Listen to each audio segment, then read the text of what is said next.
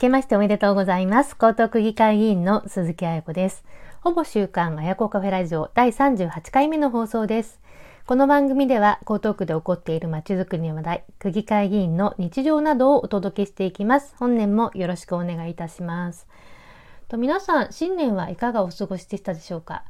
と私は割と三が日ゆっくり過ごすことができました。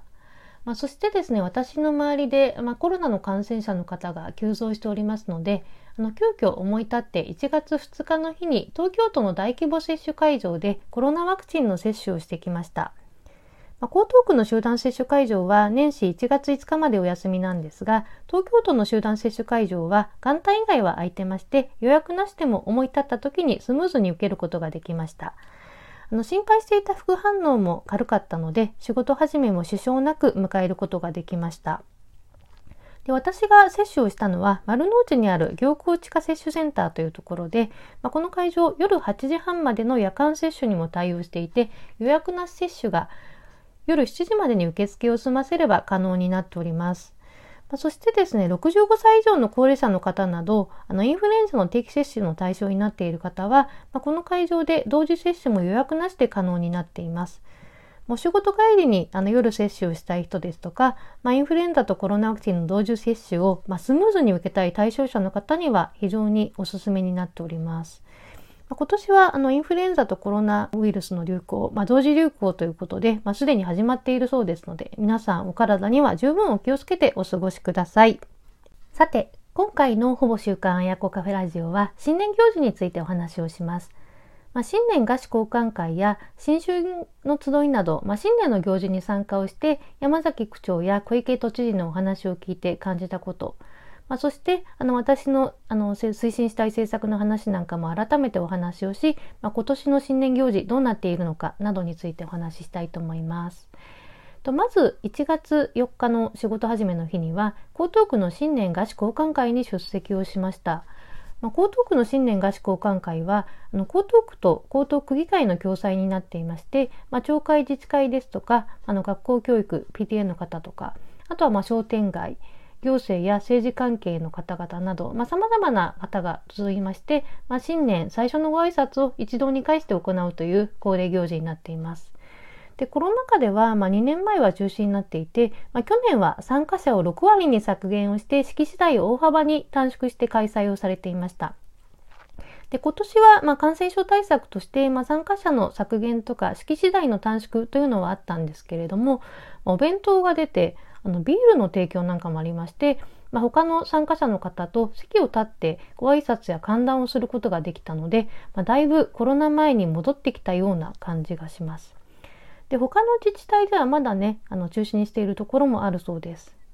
で山崎あの区長のご挨拶では、まあ、去年あの2022年の出来事として、まあ、地下鉄8号線豊洲住吉間の、まあ、延伸決定で、まあ、都市計画ですとか沿線まちづくりの動きが大きく進んできたということ、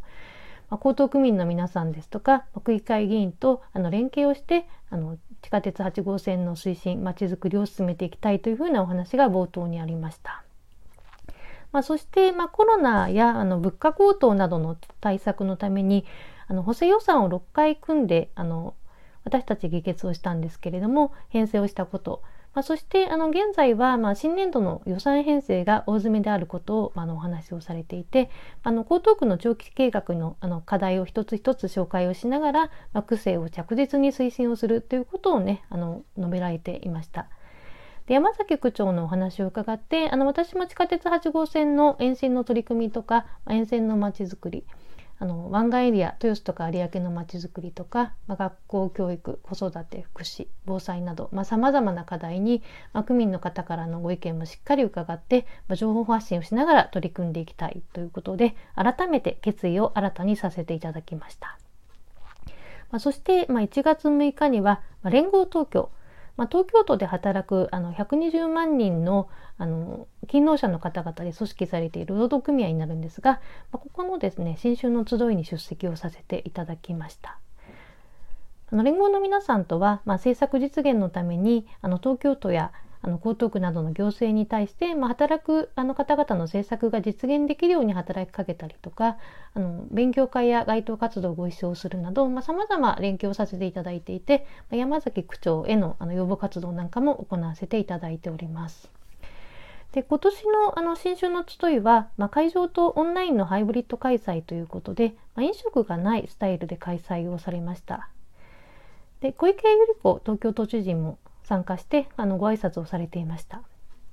で小池知事はあのニュースキャスターもされていたということで、まあ、簡潔明瞭で、まあ、非常に印象に残るお話をするあの方です。で女性活躍働く世代のあの政策実現ということでもあの小池知事の生の言葉心に残ったので、まあ、ご紹介もしていきたいと思います。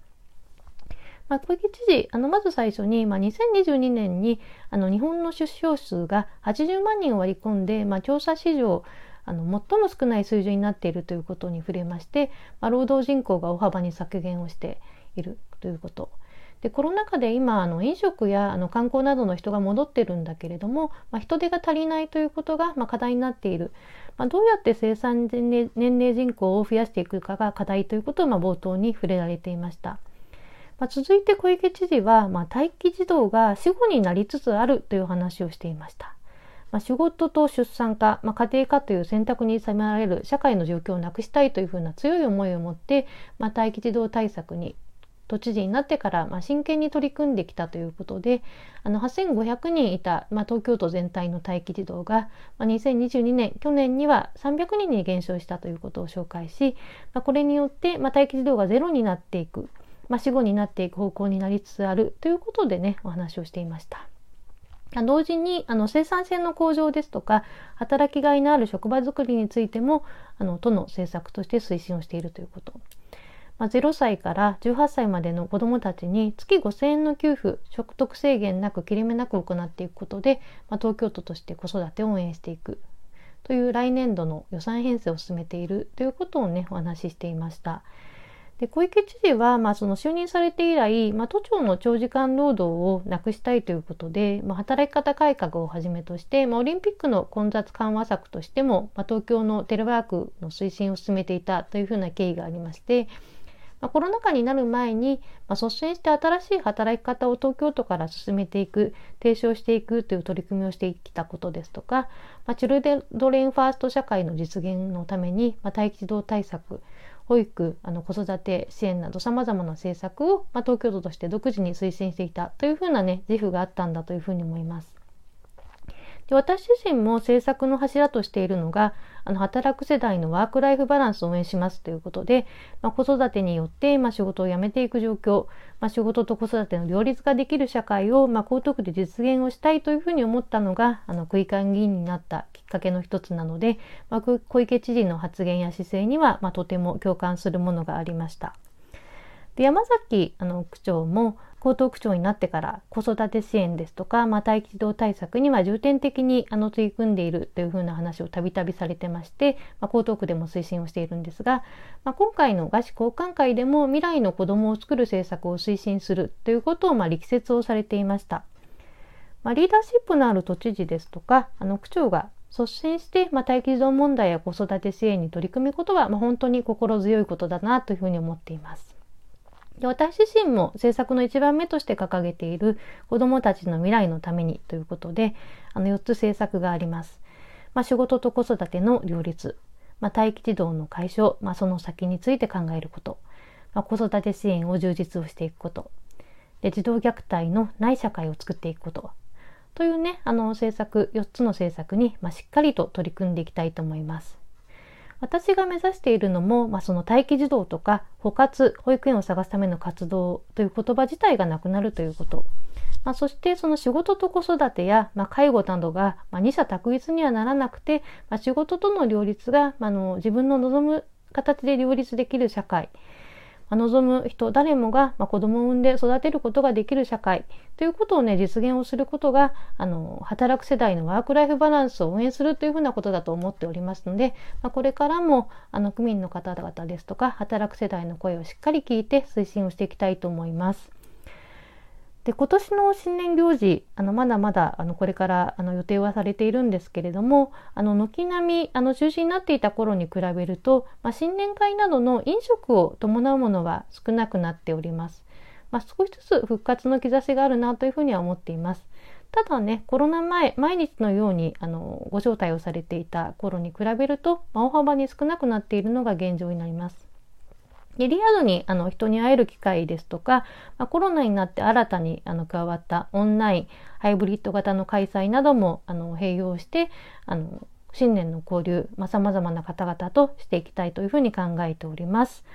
ほぼ週刊あやこカフェラジオ第38回目の配信いかがでしたでしょうか？気に入った方はぜひ番組登録をしていただけると嬉しいです。鈴木あやこでした。